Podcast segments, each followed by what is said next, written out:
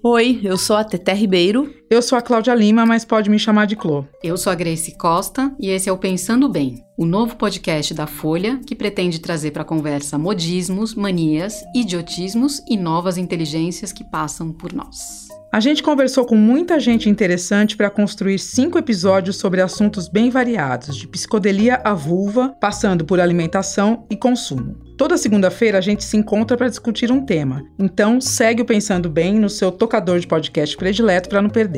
Nós somos jornalistas, roteiristas e amigas e começamos a pensar e produzir juntas essa série em 2019. Veio a pandemia e com ela um mundo de novos comportamentos e modos de vida, ou de sobrevivência, né? Que não param de se multiplicar. Por isso, a gente acha interessante começar por um tema que continua ganhando força: a produtividade tóxica.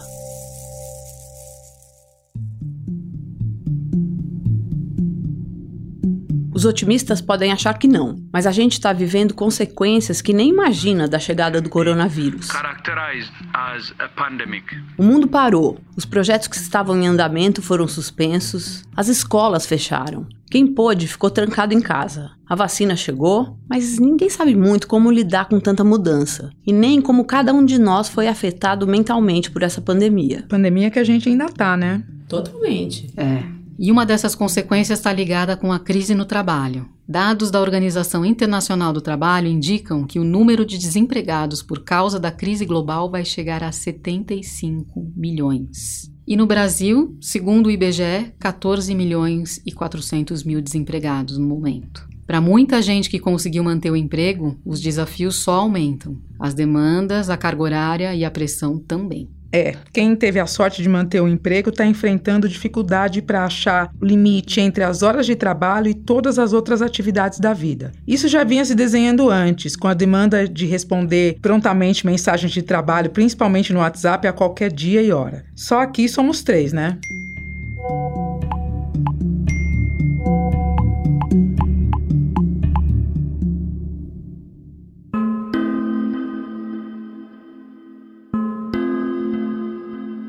Começou a onda do home office, para quem tinha o privilégio de trabalhar remotamente. E os encontros por Zoom, as aulas online. No auge da pandemia, 11% dos trabalhadores brasileiros fizeram suas atividades de forma remota, a maioria da cor branca, do Sudeste e com ensino superior completo.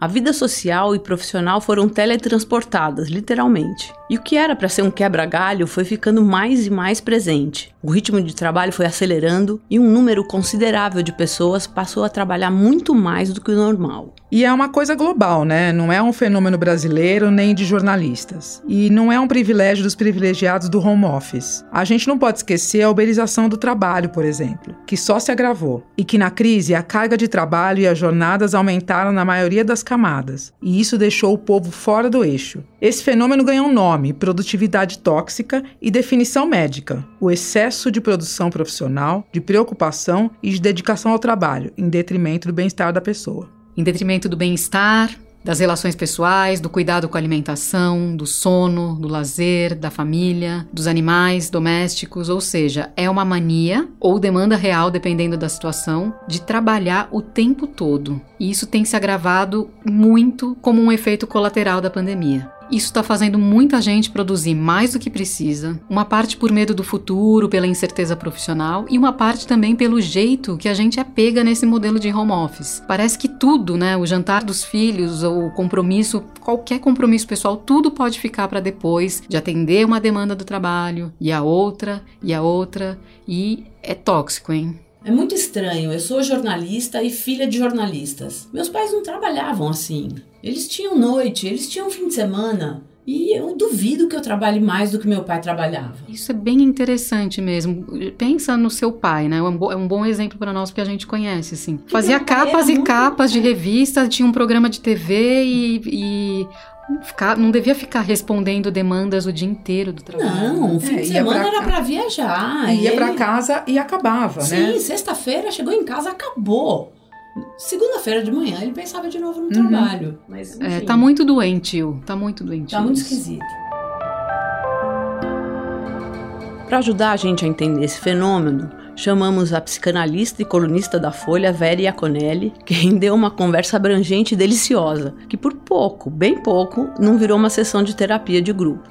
A gente também falou com a jornalista Dania Reis, criadora de uma plataforma digital que existe para pensar a internet como deveria ser para ajudar e não para atrapalhar. É a Contente. Mas adivinha, ela também caiu nessa armadilha da produtividade tóxica. Bom, a gente começa então essa conversa com a psicanalista Vera Iaconelli e a corrida tóxica para fechar uma conta maluca que não fecha.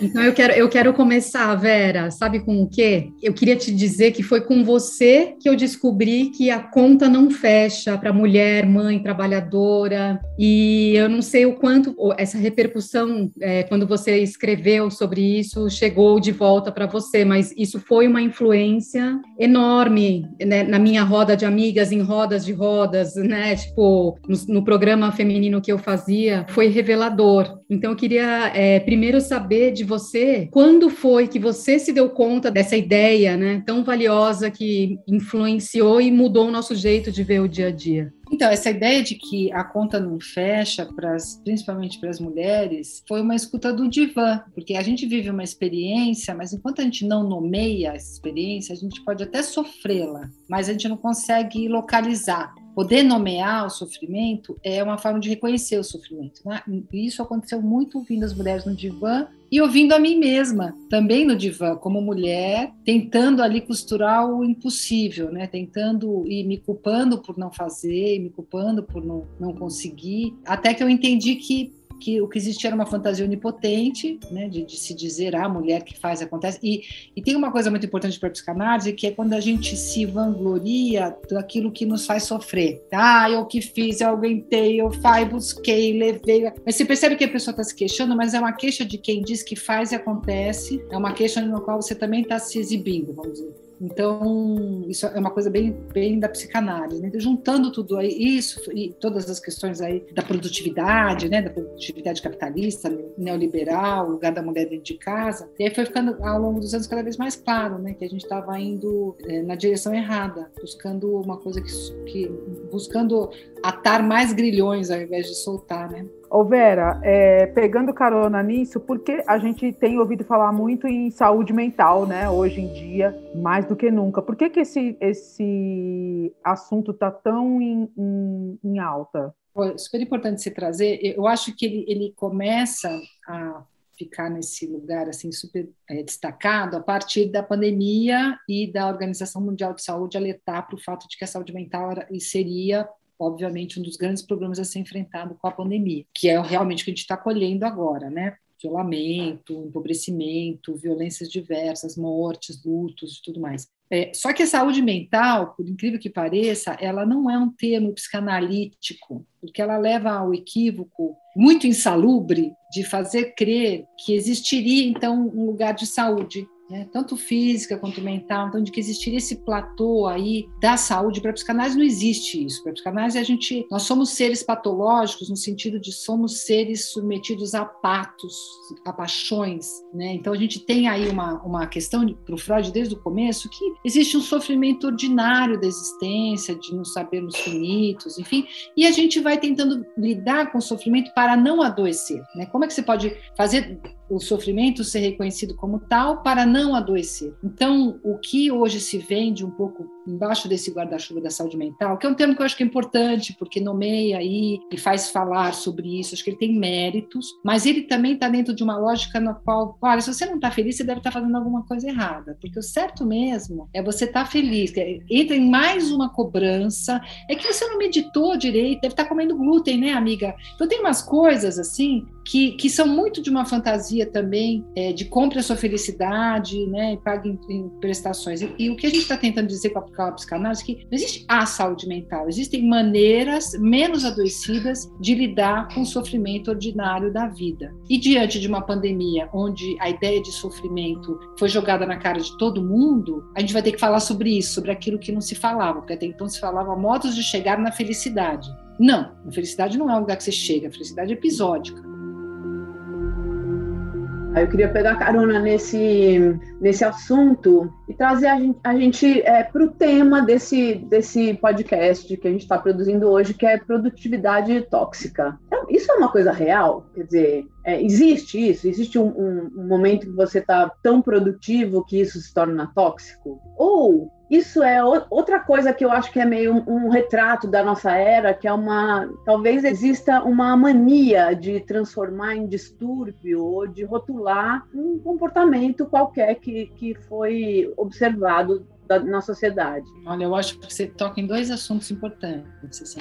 Eu diria que sim e sim. É, eu diria que sim, existe uma produtividade que nos intoxica e que ela não responde exatamente ao nosso desejo, porque a gente tem que lembrar que a gente pode fazer muitas coisas. Tem pessoas que produzem muitas coisas, mas e, e, e não necessariamente elas estão adoecidas e estão intoxicadas, porque aquele mundão de coisas que elas produzem é, responde ao desejo, ao entusiasmo, à aposta, a um jeito de viver a vida, né? E que a pessoa gosta de estar em vários lugares ao mesmo tempo fazendo coisas e que ótimo. Então você não está ali premido por uma coisa externa a você. Aquilo faz parte do teu desejo. E tem gente lá, né? Dorival Caymmi, que de repente fica deitado na rede, aí levanta, escreve um poema que fica para o da vida. Maravilha, então, são formas, são estilos, inclusive. O problema é que nós estamos todos é, sob o jugo de uma ideia de produtividade. Ah, então você tem que contar que você fez 10 coisas ao mesmo tempo, que se você vai recusar uma coisa é porque você está fazendo mil outras. Esse jugo faz com que a gente faça as coisas não a partir de um significado próprio, de um desejo, mas ou pela necessidade material, porque a gente tem que sobreviver, mas também por uma necessidade de mostrar que está fazendo. Isso, isso é super tóxico. Isso faz com que chegue um momento em que você adoeça e aí você tem que parar tudo. Né? Quer dizer, a doença acaba botando um breque na tua vida que você mesmo não consegue consegue. Agora, eu concordo totalmente com você que muitas vezes esses rótulos eles são usados para vender ali, sei lá o quê, produtos e serviços, e, e, daqui a pouco tem um outro rótulo e vira outra coisa tóxica e não serve para nada. Então, o que, o que é legal, vamos pegar esse rótulo, vamos fazer o que está fazendo hoje, que é tentar se debruçar e, e, e pensar de onde ele vem, o que está em jogo aí, o que, que é importante separar,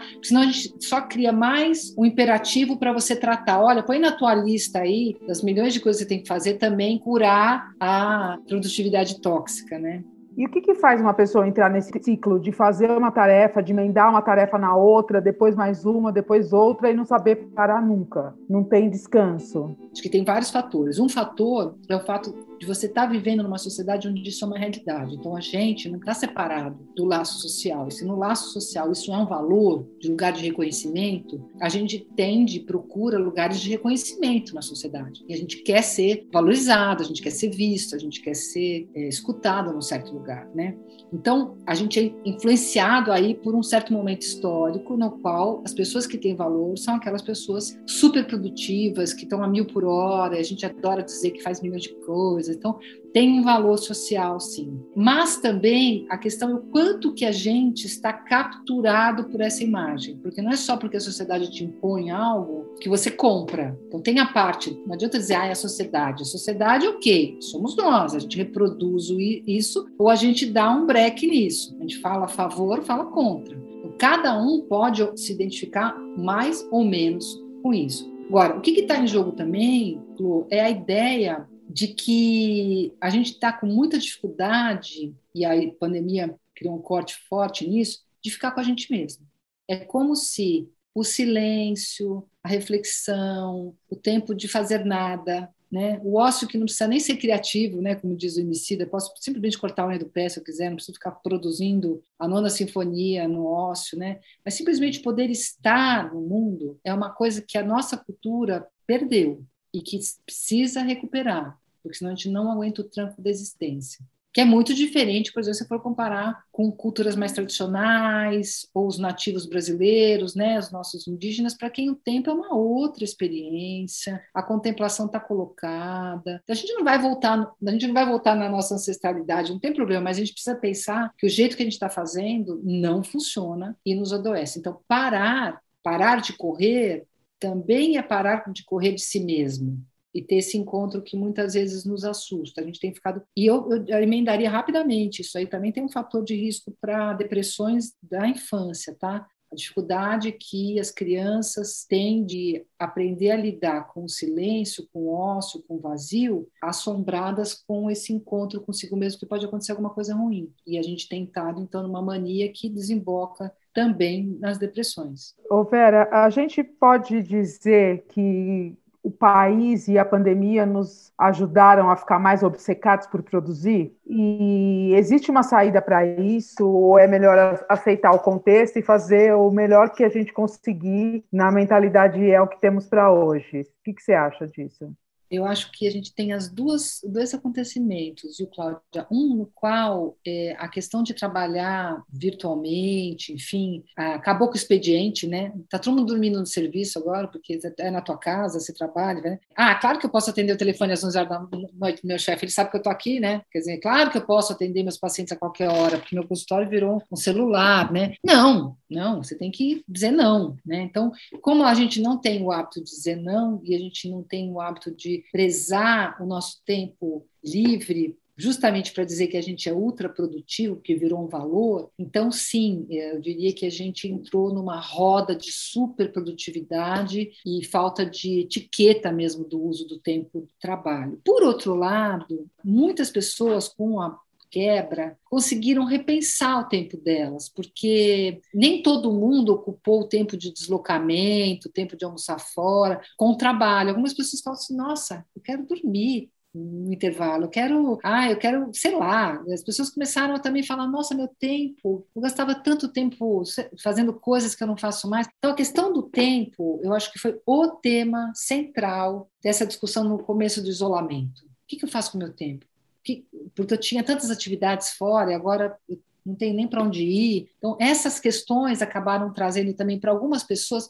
Muita gente foi morar fora de São Paulo, das grandes capitais, para viver com uma outra, um outro ritmo. Muita gente não quer voltar para as rotinas anteriores, quer fazer as coisas gostosas, mas não quer voltar a fazer as coisas chatas. Então, eu acho que teve essas duas coisas. Acho que teve gente que produziu cada vez mais enlouquecidamente, teve gente que falou: opa, isso aqui é muito precioso, eu não quero perder. Vera, eu fiquei pensando, bom, é, esse termo produtividade tóxica surgiu, é, pelo menos na minha vida, lendo revistas americanas, né? Acho que como workaholism também surgiu na língua inglesa, eles, eles gostam, né, de inventar termos, e a língua inglesa é, é, é rica, assim, para essas coisas. Mas, é, ouvindo você falando é, sobre os limites de atender o chefe às 11 horas da noite, e, uh, ouvir um paciente fora do dia de atender, me é, pareceu que talvez o jeito brasileiro de levar a vida, é, que a gente faz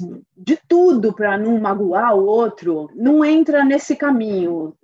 Isso não pode se manifestar mais entre nós, porque a gente tem essa coisa brasileira, que todo mundo tem que ser muito gentil, muito simpático. Imagina me incomodar. Não repara a bagunça, a casa tá um brinco. Sabe essa coisa que a gente se atira primeiro antes de fazer a outra pessoa passar por algum desagrado? Eu acho que o brasileiro, agora me ocorreu uma expressão que assim, o brasileiro era um sedutor ressentido, sabe? ele tem uma atitude assim, super, ai, tudo bem, tudo bem, não, pode ficar. E depois a pessoa vai embora, pelo amor de Deus, não sabe a hora de ir embora.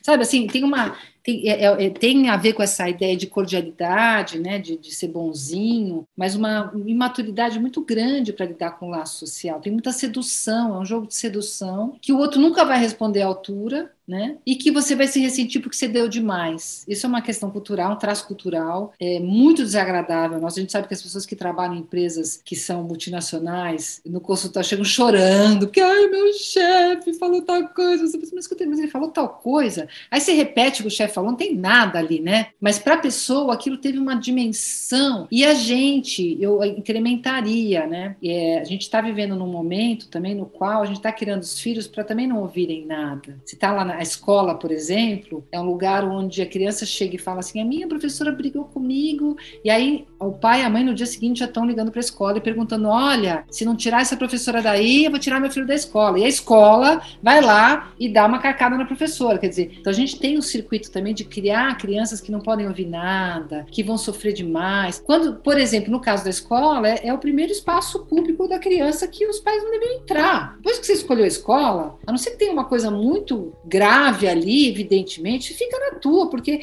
é o primeiro lugar onde não tem proteção, assim, da família, onde ele vai poder né, se estranhar com o outro, dividir atenção com um monte de gente. Então, a gente também vai criando um caldo de cultura no qual todo mundo fica muito suscetível a todas as opiniões, né? Isso, isso é muito grave, muito complicado, e eu acho que é uma questão que o brasileiro precisa começar a atacar. A gente precisa começar a mudar essa cultura, né? De ser suscetível, de ser sedutor demais, de querer ser seduzido demais pelo outro. É engraçado, né, Teté? No consultório, às vezes os pacientes eles vêm com essa queixa, né? De, de dar demais e receber de menos, e a pessoa se oferece. E ela não percebe que se ela se oferece demais, é problema dela, né? Ela oferece porque ela quer e ela tem que arcar com isso, né? Problema dela. Então, tudo bem. E tem que saber o que, que ela ganha com isso, o que, que ela perde com isso, e botar naquela balancinha interna e decidir, né? Se eu vou ficar com. É, me sentir ressentida, eu falo não. E aí um dia ela pede um horário para você, X, e você fala, não posso. E aí a pessoa chega arrasada. Então tem duas reações. Ou arrasada, como assim você não me atendeu? Quando na verdade ela tá num baita trabalho para aprender a dizer não e você disse não. E outra fala: "Nossa, você disse não, nunca imaginei que você diria não. Eu também quero dizer não". Então porque assim, a gente tem que servir de exemplo e começar a dizer não e, e ouvir cara feia, para o outro também aprender a dizer não. E, e, eu tô lembrando aqui, claro, das relações amorosas, mas relações com os filhos, né? Dizer não pro filho, ele ficar de cara feia, para ele aprender a dizer não pro outro, que também vai ficar de cara e cada vez mais a gente vai ficando menos capturado por esse jogo de pura sedução, no qual eu digo sim simplesmente para seduzir e me sentir amada. E o dia que eu disser não, eu vou ser esquartejada. Então não é exatamente uma relação bacana, né? Que depende sempre do meu sim.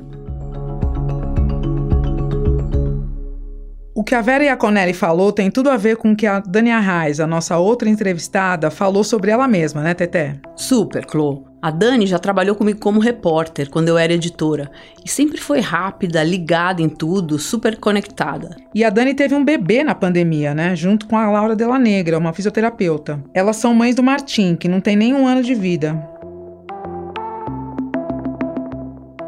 Dani, nosso tema hoje é produtividade tóxica, que é um termo que surgiu nos Estados Unidos durante a pandemia, para essa inquietação que foi tomando conta de todo mundo quando a vida pessoal e a vida profissional perderam as fronteiras e começou a surgir a ansiedade de estar sempre produzindo. Você se reconhece nesse termo? 100% sim. Infelizmente, assim, eu acho que eu tento muito equilibrar e cuidar, mas é muito fácil eu associar o meu valor pessoal ao meu ao que eu estou produzindo. Então, uhum.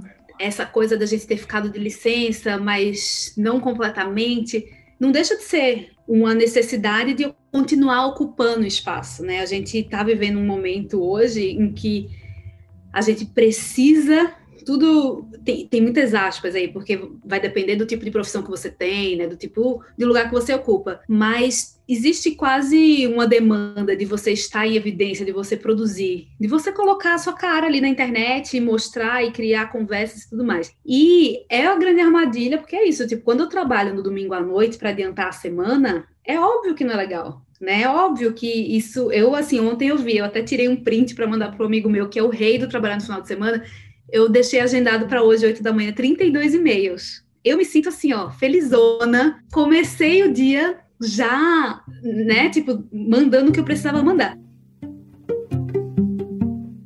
A Dani e a Laura são autônomas, trabalham por conta própria. Então, para elas não teve licença maternidade paga, como acontece com quem trabalha em empresa, com registro em carteira e tal. Elas tiveram que se programar financeiramente para poder ficar um tempo sem trabalhar quando o bebê nascesse.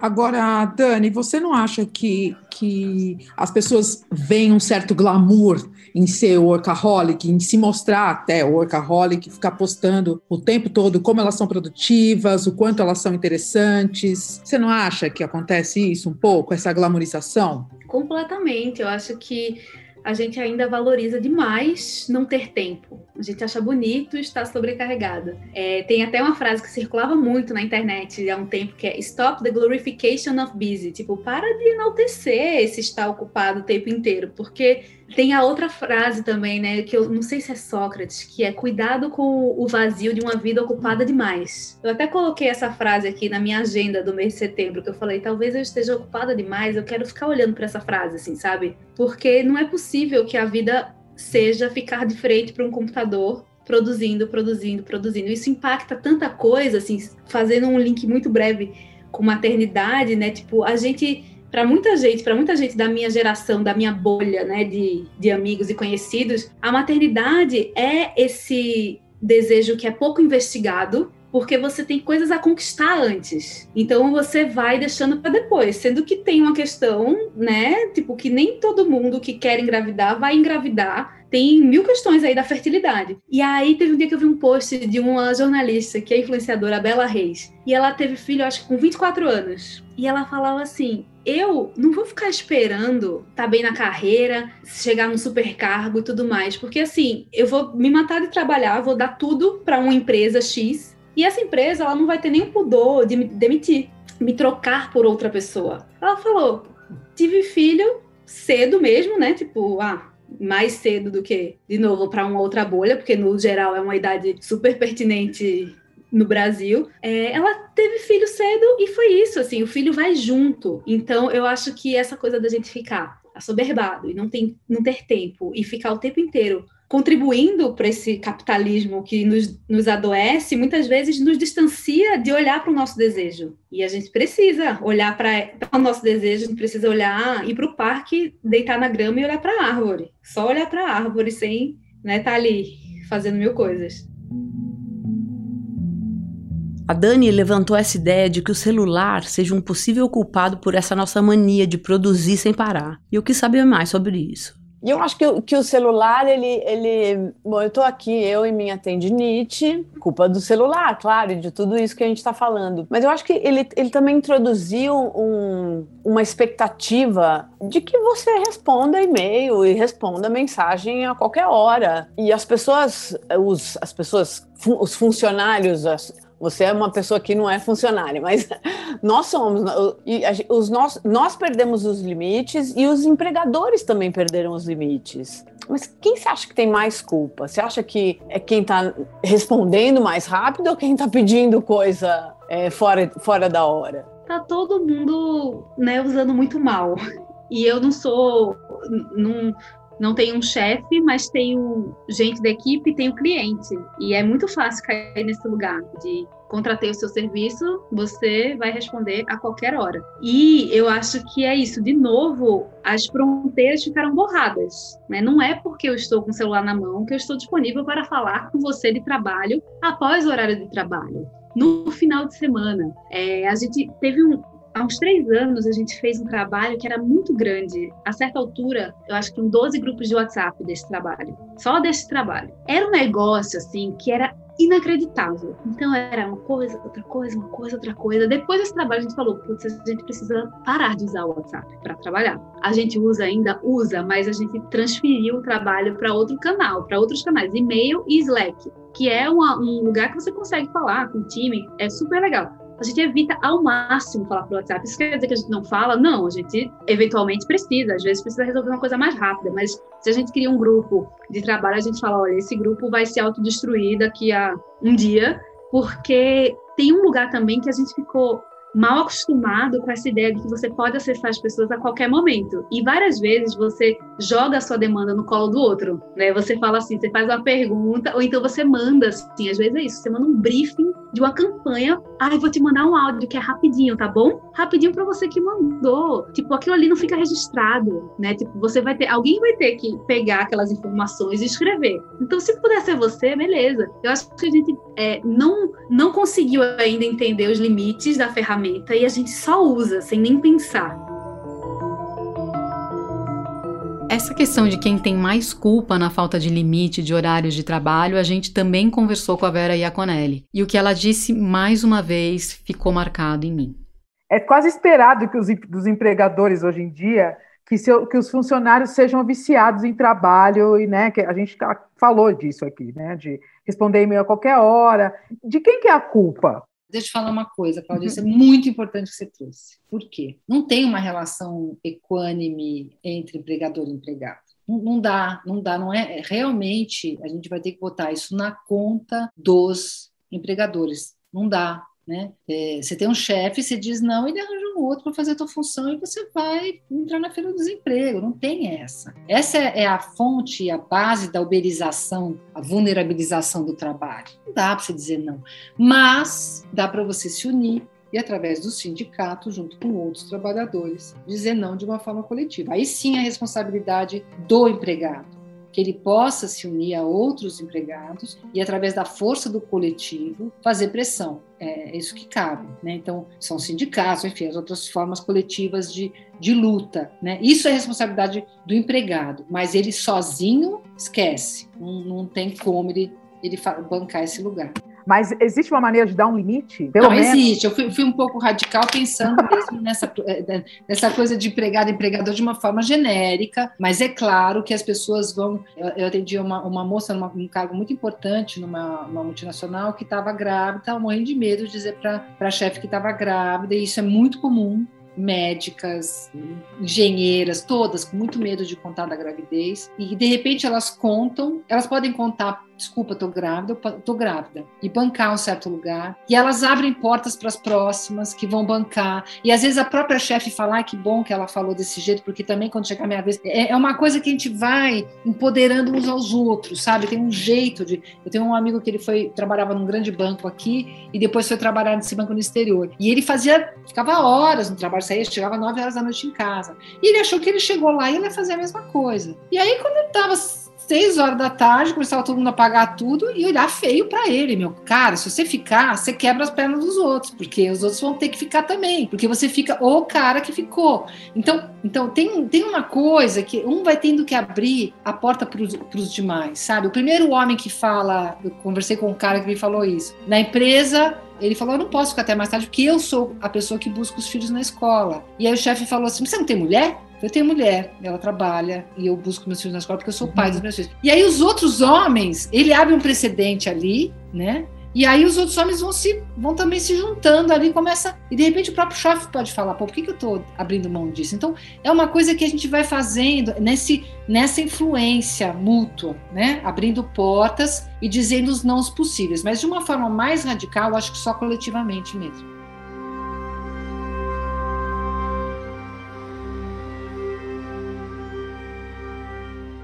Complicado isso, né? Pensar numa solução coletiva para o que parece ser um problema pessoal. Acho que tem também uma questão de tendência pessoal na produtividade tóxica, não sei. O que você acha, Gre? Você foi uma das pessoas em que eu mais vi esse comportamento se manifestar na pandemia. Não, nem me fale, gente. Não tenho condições de processar o que está acontecendo na minha vida. Vamos, vamos deixar para os especialistas e universitários.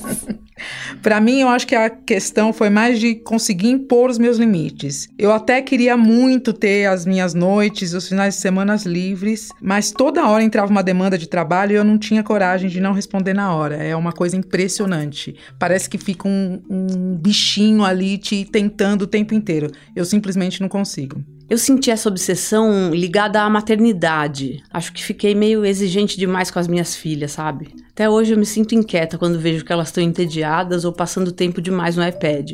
Fico querendo que elas vão ler um livro, ande de bicicleta, façam um tricô alguma coisa que tenha resultado. Você já está sendo maternidade tóxica e também produtividade tóxica em crianças. Não, deixa sei. eles não produ deixa elas não produzirem. Eu sei, eu tô me observando, mas o fato é que me provoca uma reação. Alguém precisa ficar em paz.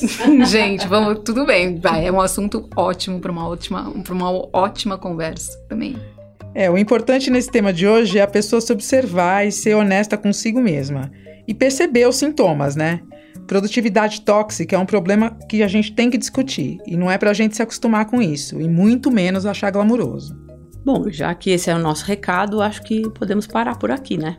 No próximo episódio, a gente vai falar sobre os psicodélicos na ciência e na vida, como forma de terapia e com convidados incríveis, vocês vão ver. Um dos meus assuntos preferidos, rendeu conversas e ideias ótimas, acho que vocês vão gostar. Então, ó, siga a gente no seu tocador de podcast preferido e até o próximo episódio. Toda segunda um encontro com a gente. Tchauzinho, hein? Obrigada. Esse é o Pensando Bem. Pesquisa, roteiro e entrevista de Cláudia Lima, Grace Costa e Tete Ribeiro. Edição de som de Natália Silva.